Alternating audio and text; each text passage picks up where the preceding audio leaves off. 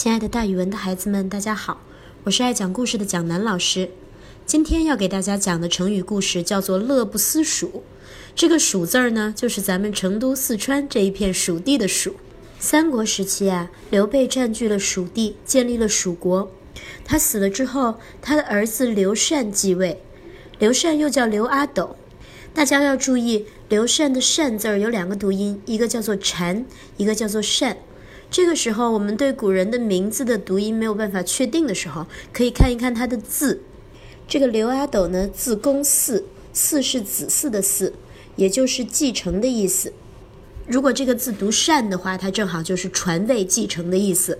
所以呢，呃，这个刘禅这个名字大家一定要记得。大多数的孩子以前读的都是错的。这个刘禅呀，不光是没有才能，而且还特别爱玩，不务正业，天天就在想着，哎，我去哪吃火锅呀？今天，嗯，明天我去买个好玩的东西，呃，后天我去哪看看美女，天天不务朝政，所以人们都知道他的国家是迟早会灭的。果然，当一开始蜀国那些有才能的大臣死后，公元两百六十三年，蜀国就被魏国所灭了，也就是说被魏国打败了，刘禅投降了。投降之后，因为他是俘虏，也不能把他杀掉，呃，还得要重视他，要优待俘虏。所以魏王曹奂呢就觉得，反正他是个特别喜欢吃、特别喜欢玩的、不学无术的家伙，我呢就封他一个安乐公吧。所谓安乐公呢，就是又安逸又喜欢享乐的这么一个人。魏王曹奂呢，保证他衣食无忧，并且呢把他迁到魏国的都城洛阳居住。魏王自己其实也没有实权。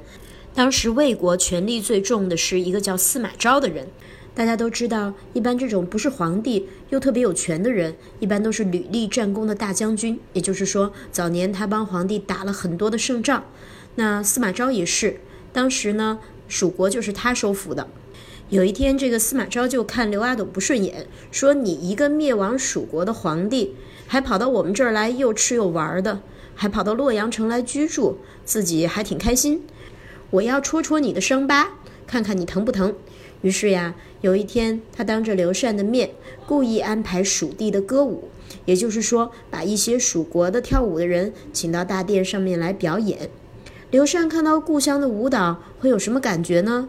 大家万万想不到，刘禅的随从人员想到灭亡的故国，都非常难受，说：“哎呀，好怀念原来在我们蜀国的日子呀。”但是问到刘禅，刘禅却对司马昭说：“此间乐，不思蜀。”就是这个地方很快乐呀，我一点都不想念蜀国。